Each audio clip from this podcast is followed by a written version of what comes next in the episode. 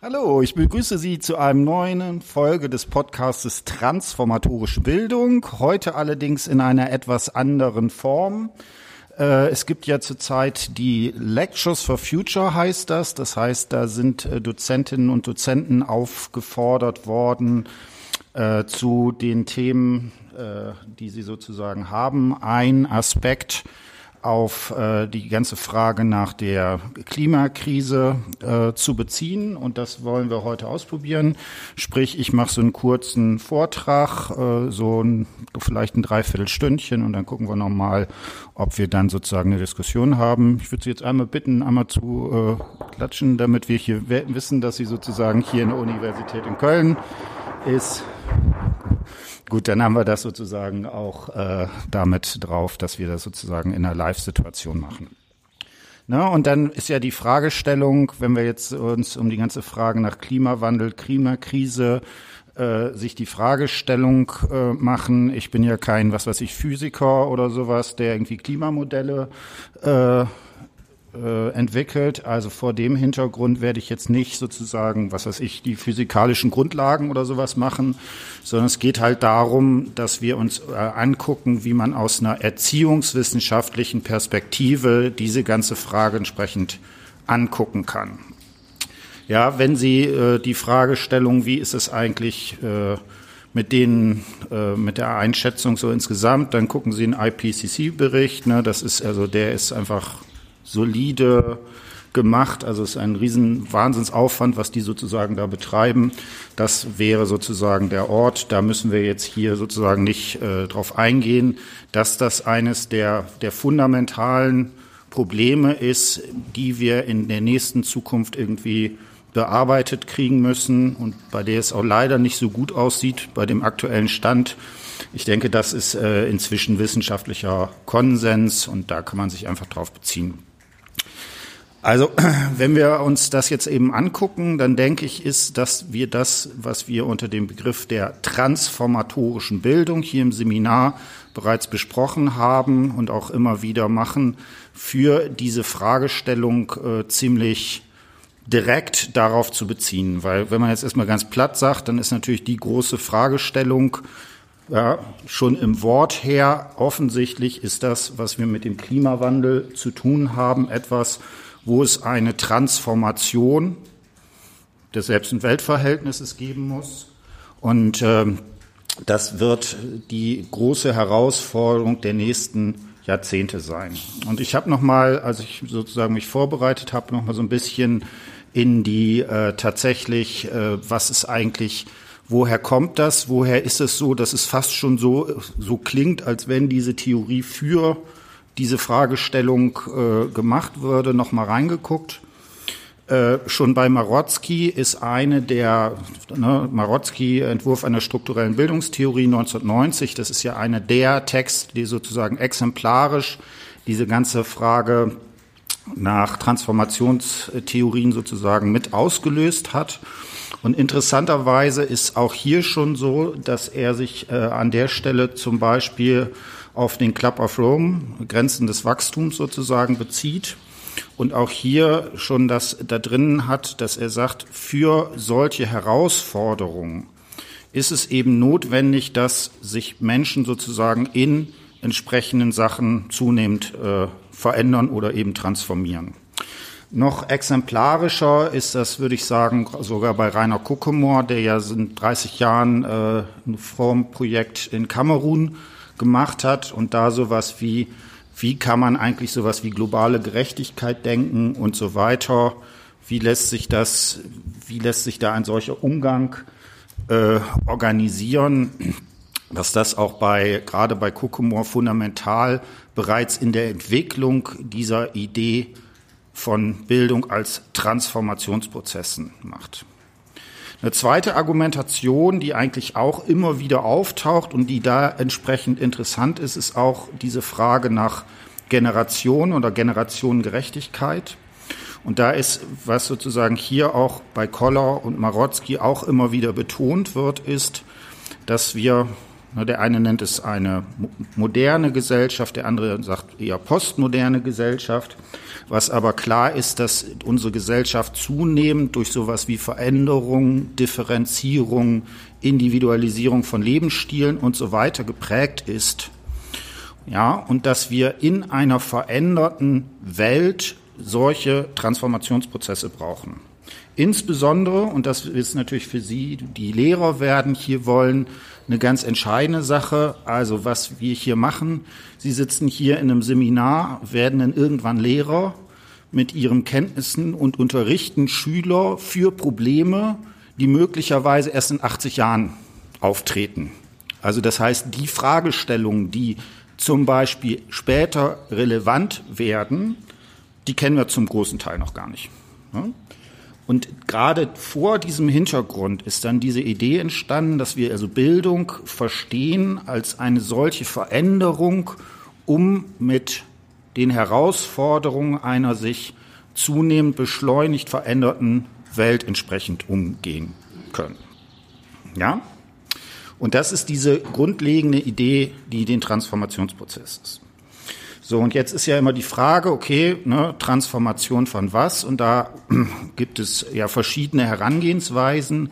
Und eine der großen Fragestellungen, die da auftritt, ist, wo taucht sowas wie eine Transformation von Kategorien auf? Ja, und ich finde, hier ist tatsächlich das Spannende, dass gerade das, was wir unter dem Begriff Klimawandel kennen, genau das Problem einer solchen Kategorie ist weil, und das wäre meine These, was also ich, da ja immer diskutiert wird, ist, dass man also zwei verschiedene Modi hat. Man hat sowas wie eine Subsumption unter bereits bekannte Kategorien des Selbst- und Weltverhältnisses. Oder wir haben Situationen, in denen sich so, sowas wie diese Kategorien verändern oder transformieren müssten. Und das Spannende ist, ist, dass meiner Ansicht nach wir für die ganze Frage, was eigentlich der Klimawandel ist, dieses nicht im Modus der Subsumption unter bereits bestehende Probleme verarbeiten können. Es gibt so ein paar Konzepte, die das gemacht haben, die zum Beispiel von sowas reden, dass der Klimawandel sowas wie ein Hyperobjekt ist. Also ich kann hier sagen, hier vor mir steht irgendwie eine Tasse mit Wasser, das ist ein Objekt. Aber sowas wie der Klimawandel ist eben zwar schon irgendwie objekthaft, aber doch, doch irgendwie nicht, um so zu sagen. Ja, es, es taucht an allen Ecken und Enden auf. Er beeinflusst alle Lebensbereiche.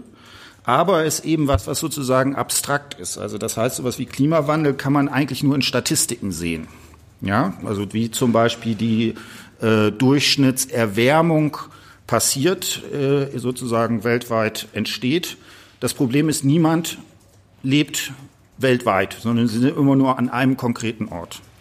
Ja, und deswegen, das macht diesen Umgang mit dem Klimawandel so schwierig. Und was wir da häufig machen, und ich glaube, das ist eine der großen Probleme, ist, dass um das sozusagen überhaupt irgendwie bearbeitet zu kriegen, wir über Analogieschlüsse das unter andere Bereiche sozusagen subsumieren. Also Klimawandel ist sowas wie ein bisschen, meinetwegen so ähnlich wie Waldsterben. Ja, dann hat man sozusagen so eine, so eine Übertrag, so eine Subsumption unter bereits solche bekannten Sachen. Und Sie werden feststellen, dass eben genau das Problem ist, dass man damit diesem Problem fundamental nicht angemessen gegenübertritt, weil das eben nicht was ist, was man sozusagen konkret fassen kann und so weiter, sondern eben als Hyperobjekt an den verschiedensten Stellen sozusagen auftaucht.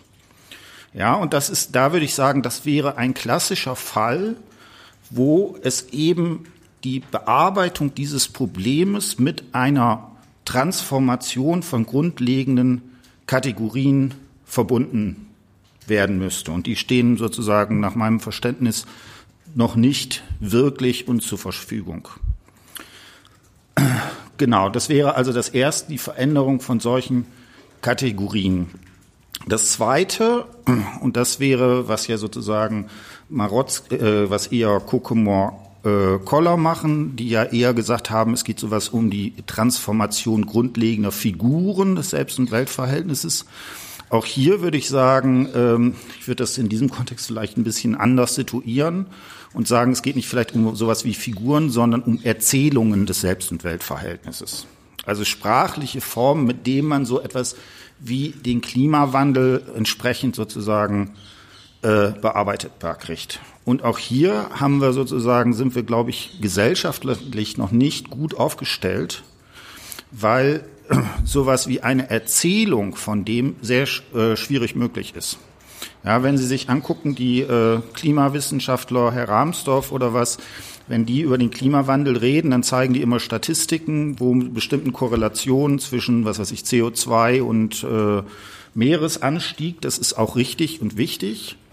Das Problem ist nur, solche, solche äh, ja, Formen bieten einem sozusagen keine Erzählung an, mit denen man das entsprechend bearbeitbar kriegt. Das Dritte wäre vielleicht nochmal eine Dimension, die da auch mit reinspielt. Da würde ich mich auf die Psychoanalyse beziehen und da sagen, okay, das Dritte, was man braucht, wäre auch sowas wie Fantasien, Imagination, das Imaginäre im Lacanischen Sinne, mit dem so etwas greifbar ist. Und da haben Sie wieder genau das gleiche Problem, was Sie bei Kategorien und Figuren auch haben, dass der Klimawandel als Hyperobjekt eben etwas ist, was damit sehr schlecht sozusagen greifbar ist. Und das macht schon die erst, das erste Problem aus, ähm, was wir hier haben, dass wir eigentlich ist das, was sozusagen, was wir gesellschaftlich äh, machen müssen, um damit umzugehen, also CO2-Ausstoß äh, reduzieren und so weiter, eigentlich klar ist und trotzdem machen wir es nicht. Und das ist ja irgendwie das Perverse, diese Situation, dass eigentlich allen klar ist, ne, wie das entsprechend sozusagen bearbeitet werden muss und wir trotzdem eigentlich nicht das tun, was wir tun müssten. So, das ist sozusagen der Punkt.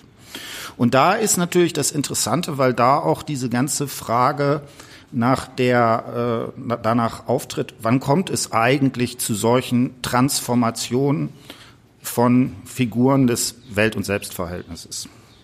Und das erste, was ich glaube ich hier betonen würde, ist, ähm, dass interessanterweise wir uns als Menschen offensichtlich zwar über die Vernunft verfügen, das entsprechend zu machen. Denken Sie an die ganze Kantsche Tradition, das aber nicht dazu führt, dass wir auch dementsprechend handeln. Das ist ja eine der großen Herausforderungen. So, und da ist jetzt die Frage, wie kommt es dann trotzdem zu, kann es zu sowas wie entsprechend Veränderungen kommen? Ne? Und gerade sowas wie zum Beispiel angefangen von Nietzsche über die Psychoanalyse und so weiter, hat eben gezeigt, dass wir als Menschen eben nicht vom Verstand her handeln, sondern dass dort andere Dimensionen entsprechend mit drin sind. Ja, und da ist ja das Interessante, dass es da verschiedene Vorschläge zu gibt. Also zum Beispiel Collor hat versucht, das über zu sagen, wann verändert oder transformiert man sich? Das wäre sowas wie krisenhafte Erfahrung. Und das ist ja schon, wir haben ja schon im Wort äh, Klimakrise, da taucht ja die Krise schon auf. Gleichzeitig ist es aber trotzdem ein Problem, weil dieser Klimawandel so, also so nach allen Maßgaben irgendwie, weiß ich nicht, sich vom Teufel ausgedacht wurde. Weil das Problem ist, dass die eigentlichen Krisen im Sinne einer tatsächlichen Erfahrung zeitlich extrem verzögert sind. Ja, also das heißt, dass wir müssen heute etwas machen, um in 30, 40 Jahren sozusagen das entsprechend äh, zu umgehen. Und deswegen ist halt dieses direkte, krisenhafte Erfahrung dieser Situation etwas, was relativ schwierig ist. Ja, ich weiß nicht, es kann jetzt sein, wie das in den nächsten Jahren das vielleicht deutlich sich nochmal verstärkt, sodass dann sozusagen das Krisenhafte dieser Situation äh, dann zunehmend wahrnehmbar wird. Das wünscht man sich natürlich auch nicht, aber das wäre zumindest vor dem Hintergrund, ob es zu solchen Transformationen kommt, tatsächlich was, was möglicherweise dann eine entsprechende Veränderung herbeiführen würde. Ja, das ist also dieses erste Motiv, diese Frage nach dem krisenhaften. So und ne, hier kann man auch sozusagen mit Marotzki betonen, der ja versucht hat zu sagen, okay, es gibt sowas wie ein Equilibrium, einen ausbalancierten Zustand zwischen Ich und Welt, den ich in der primären Sozialisation sozusagen bekomme und natürlich später sich auch noch weiter verändert, ändern kann. Aber wenn es erstmal sowas ist, dass sich ein solches Welt- und Selbstverhältnis äh, entsprechend ausgebildet hat, dann ist, wird es häufig sehr, sehr schwierig, das entsprechend überhaupt zu verändern. Ja? Und äh, das wäre sozusagen ein Motiv, diese Betonung des Statischen, ja, dieses Equilibriums, was da drin steht. Man kann das, und das denke ich ist jetzt spannend, und jetzt kommen wir sozusagen noch mal ein bisschen näher zu den, zu den Fragestellungen, die wir hier dann noch mal expliziter im Seminar haben, natürlich zum Beispiel auf verschiedene Theorien was weiter beziehen. Und eine Möglichkeit wäre, das auf den Habitusbegriff von Bourdieu entsprechend zu beziehen. Kennen Sie alle? Und das ist natürlich auch etwas, wo man vielleicht noch mal genauer sich angucken kann, wieso kommt es eigentlich, wieso sind solche Veränderungen entsprechend so schwierig.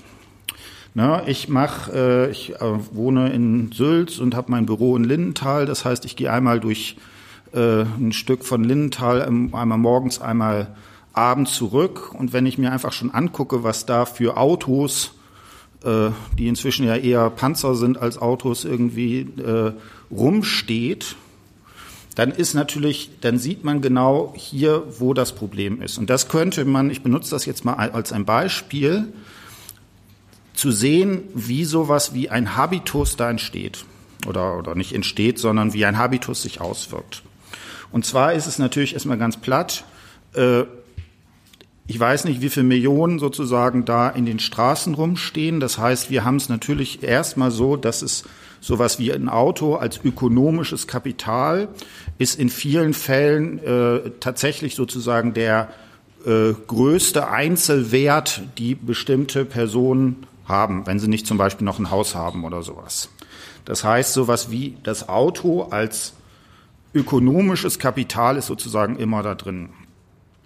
Das Zweite, was aber dann sozusagen man äh, außerdem betonen würde, ist, dass natürlich sowas wie gerade ein Auto, was für ein Auto hat man und so weiter, auch eine symbolische Dimension hat.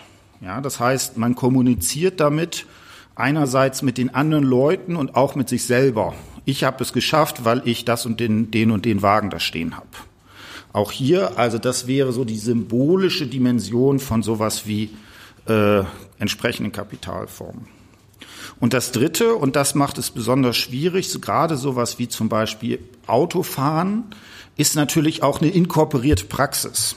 Ja, wie bewege ich mich, wie bewege ich meinen Körper von A nach B, mache ich das mit dem Fahrrad, mache das mit dem Auto und so weiter. Das ist natürlich ganz tief in sozusagen unser, äh, ja, in unseren Körper entsprechend inkorporiert. Und all das sind drei Sachen, die sozusagen schon deutlich machen, wie schwierig das wird, zu solchen Veränderungen oder Transformationen zu kommen. Ich habe äh, heute Morgen noch mal ein äh, ähm, Interview mit Herrn Quaschnik äh, gehört, der sich da sehr gut mit auskennt. Äh, und der gesagt hat vor, ne, dass bis 2040 wir klimaneutral sein sollten und hat dann gesagt, okay, ein Auto hat eine durchschnittliche Lebenszeit von 15 Jahren, kam mir tendenziell ein bisschen kur, äh, kurz vor, aber das war so seine Sache.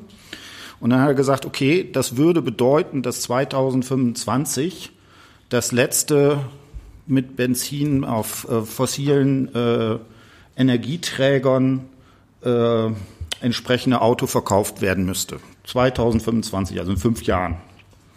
So, und wenn Sie sich aber jetzt angucken, wie sozusagen sowas wie habituelle Strukturen funktionieren, wie wenig man an und wie schwer und wie lange es dauert, sich so etwas zu verändern, dann äh, denkt man, uiuiui, das wird alles nicht einfach.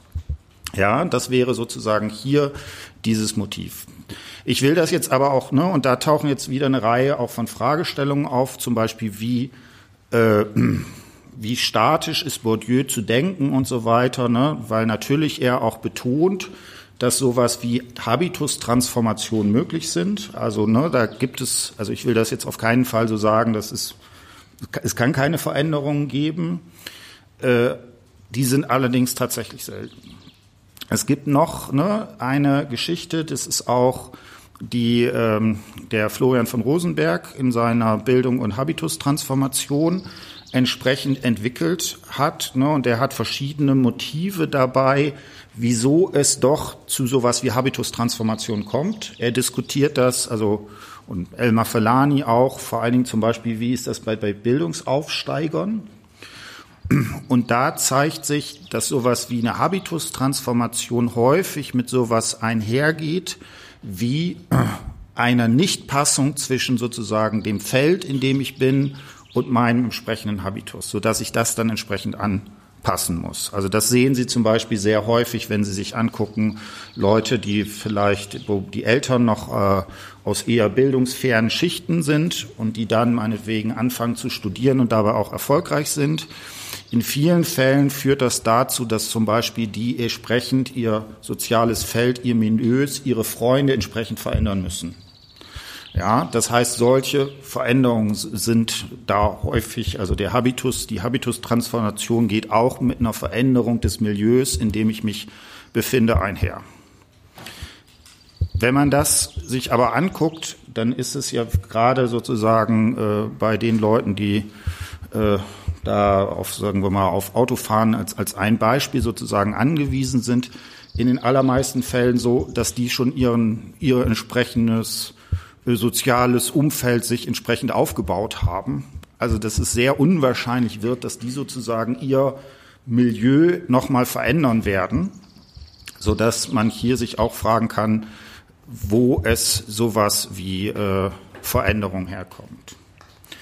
Wie gesagt, es gibt natürlich jetzt auch andere Aspekte, die da reinspielen. Es gibt ja auch sowas wie zum Beispiel Parents for Future, wo äh, natürlich zum Beispiel auch Eltern sagen, ähm, ich will natürlich nichts Negatives meinen Kindern äh, antun. Ich will meinen Kindern eine vernünftige Welt hinterlassen. Das könnte sowas zum Beispiel sein, wo sich das entsprechend da verändern wird. Aber wie gesagt, da müsste man gucken. Das Problem ist jetzt äh, für ähm, meinetwegen für die ganze Frage zum Beispiel sowas wie Diskriminierung, Fremdheitserfahrung, äh, Migration, Transgender habe ich sozusagen eine ganze Reihe von narrativen Interviews. Für die Frage nach Klimawandel habe ich das nicht. Ne? Das ist, deswegen kann ich hier nur sozusagen so quasi, das wäre dann der erste Teil Ihrer Hausarbeit, der theoretische, das theoretische Exkurs. Woran man das jetzt beispielhaft zum Beispiel diskutieren könnte, habe ich jetzt nicht. Ne? Also können sich durchaus überlegen, ob Sie vielleicht Lust haben, das mal darauf zu beziehen oder sowas. Dann wäre aber die Frage, wie man das quasi am empirischen Material entsprechend diskutieren kann. Gut, also das wäre sowas wie, ne, wie man mit dem, der Fragestellung des Habitus von Bourdieu als Denkwahrnehmung und Handlungsmuster, wie man das sozusagen auf diese Frage sozusagen beziehen kann. Das Zweite, das haben wir ja äh, ein bisschen danach gemacht, haben wir eine Reihe von Sachen uns zum Thema zu Foucault angeguckt. Was versteht er unter Macht? Was sind Diskurse? Und ich finde, hier ist auch genau diese Frage nach Diskursen fast schon exemplarisch, was, wie man das entsprechend sehen kann. Weil, ne, wenn Sie sich zum Beispiel genau diese ganze Geschichte angucken, ne, Fridays for Future, dann ist eben die, ne, eine der großen Fragen, in welchen Diskursen, worauf wird das bezogen? Ne? Dann kommen dann solche Diskussionen, ja, die sollen ja nicht irgendwie Schule schwänzen, sondern irgendwie das entsprechend machen. Und hier sieht man sozusagen, wie das finde ich sehr gut, wie Diskurse funktionieren und wie Diskurse auch in Machtverhältnissen eingebunden sind. Weil das fand ich sehr interessant. Solange die sozusagen Schülerinnen das gemacht haben, die haben natürlich diskursmäßig nie eine Chance gehabt. So, und das fand ich sehr interessant. Dann gab es diesen, diesen Aufruf von Scientists for Future, wo sich innerhalb von, ich glaube, vier Tagen 24.000 Wissenschaftler gemeldet haben und das gesagt haben, wir unterstützen das. Und dann, das hat tatsächlich den Diskurs gedreht. Da konnte man, könnte jetzt keiner mehr sagen, lass doch doch die Profis machen. Ja, und ich finde, das ist so eine ganz typische Sache, die sozusagen diskurstheoretisch da drin sind. Also Diskurse bei Foucault sind zunächst etwas sowas wie ein Reden über, was wird sozusagen diskutiert. Aber, und das ist immer entscheidend, dass diese sowas wie Diskurse eben in Machtverhältnissen, in Asymmetrien entsprechend eingebunden sind. Sodass zwar jeder kann alles sagen, aber ob es im Diskurs eine Wirkungsmächtigkeit entfaltet, das ist entsprechend sozusagen unterschiedlich. Und vor dem Hintergrund, auch hier könnte man sich genau dieses angucken, wie werden eigentlich sozusagen gerade in dieser Frage nach dem Klimawandel sowas wie Diskurse ausgehandelt? Wer hat da entsprechende Positionen darauf, sich zu beziehen? Wer kann das entsprechend nicht machen und so weiter? Das wäre sozusagen das äh, zweite Motiv. Und das dritte, da fange ich jetzt noch ein bisschen zu an, weil da sind wir noch nicht so ganz so weit. Ähm, also womit wir uns in den nächsten Wochen nochmal beschäftigen werden, das ist die ganze Frage der Anrufung nach Judith Butler. Ein sehr spannendes sozusagen äh, äh, Konzept. Und dabei müssen wir sozusagen, brauchen wir eine entsprechende Diskussion, die da, die man dabei hat, nämlich die ganze Frage nach, was ist eigentlich sowas wie Performativität? Ja?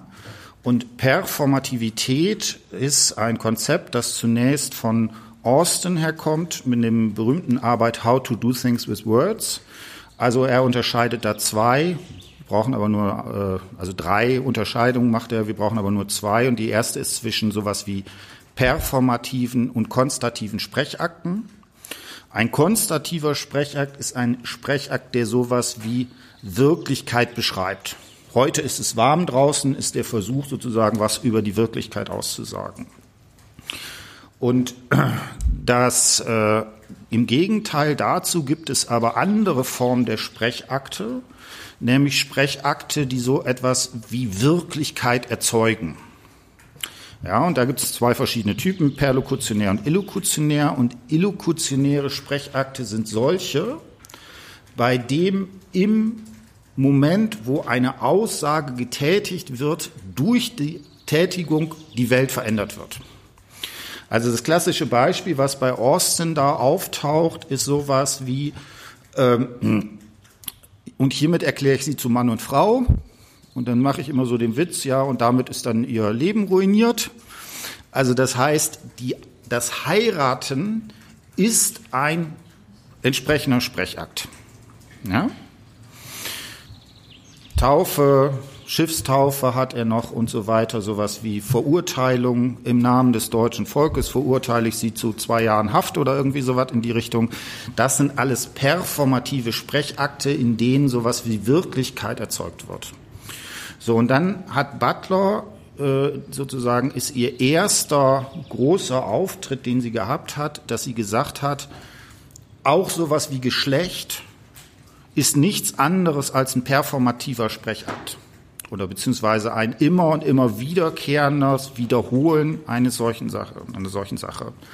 Und da hat sie ein, äh, zum Beispiel dieses klassische, äh, diese klassische Geschichte, dass ähm, man äh, sowas hat wie es ist ein Mädchen oder es ist ein Junge, ne, ne, dieses Urbild, das die Krankenschwester nach der Geburt das entsprechend sozusagen sagt was dann natürlich jetzt nicht nur ein Sprechakt ist, sondern der immer und immer wiederholt wird.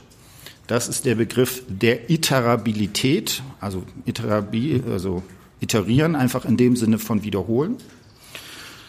Und sie betont, dass sowas wie die Wirkungsmächtigkeit solcher Sprechakte sozusagen aus der immer und immer wiederkehrenden Wiederholung kommt. So, und wenn man sich jetzt äh, Genau. Und dabei ist eine Sache, sie benutzt dieses Konzept der Sprechakte vor allen Dingen in der Lesart von Jacques Derrida. Und Jacques Derrida hat eben betont, dass es sowas wie eine identische Wiederholung nicht geben kann. Das ist so ein bisschen wie du steigst nie zweimal in den gleichen Fluss. Also das heißt, selbst wenn ich sozusagen eine Sache zweimal hintereinander sage, dann ist da schon alleine dadurch, dass der eine Satz vor dem anderen steht, hat sich die Bedeutung entsprechend ein wenig verschoben. Also nach Butler gibt es und Derrida gibt es keine sowas wie äh, wie eine identische Wiederholung, sondern in jeder Wiederholung ist schon eine gewisse Differenz mit eingeschrieben. Und das benutzt äh, Butler, um damit zu betonen, dass es hier so etwas gibt wie Resignifizierungsprozesse. Das wären sowas wie Umschreibungsprozesse, Umbenennungsprozesse. So, ne, das klassische Beispiel wäre sowas wie zum Beispiel Black is Beautiful oder sowas wie gay, was zunächst sozusagen eine negative Bedeutung hat und was dann sozusagen in entsprechenden Positionen da ähm, verändert oder transformiert wird. Ne? Und für Butler ist sozusagen diese Resignifizierung sind Formen, wie man sich gegen solche Machtverhältnisse äh, ja wehren könnte. Ja, und deswegen und das haben auch eine Reihe von Leuten sozusagen aufgegriffen, also zum Beispiel Nadine Rose und so weiter, Hans-Christoph Koller auch, der dann betont haben, dass möglicherweise sowas wie ein Transformationsprozess in solchen entsprechenden Resignifizierungsprozessen besteht. Ja, und das wäre sozusagen das letzte Moment, wo man auch, also einerseits mit Foucault vielleicht sowas wie sagen kann, wo gibt es in Diskursen sowas wie Ausgrenzungsprozesse, wo gibt es da Machtverhältnisse. Aber mit Butler und sicherlich auch mit Foucault könnte man betonen, dass solche Sachen auch, da sie sozusagen immer auf Iterabilität, Wiederholung beruhen, auch die Möglichkeit haben, sowas entsprechend sozusagen umzuschreiben. Und das wäre natürlich jetzt auch gerade hier nochmal vor dem Hinblick zum Beispiel auf sowas wie soziale Praktiken, in Hinblick meinetwegen auf sowas wie äh, äh, Fridays for Future oder sowas zu sehen, inwiefern kann es hier zu sowas wie Resignifizierungsprozessen kommen, in denen solche Bedeutungsveränderungen entsprechend auftauchen. Gut, und das wäre sozusagen jetzt einmal der große Rahmen. Das wären, haben wir jetzt sozusagen die drei Theorien und da eine kurze äh, Beziehung, wie man das möglicherweise auf diese ganze Frage nach dem Klimawandel und so weiter beziehen kann. Und dann würde ich jetzt sagen, mache ich jetzt erstmal Schluss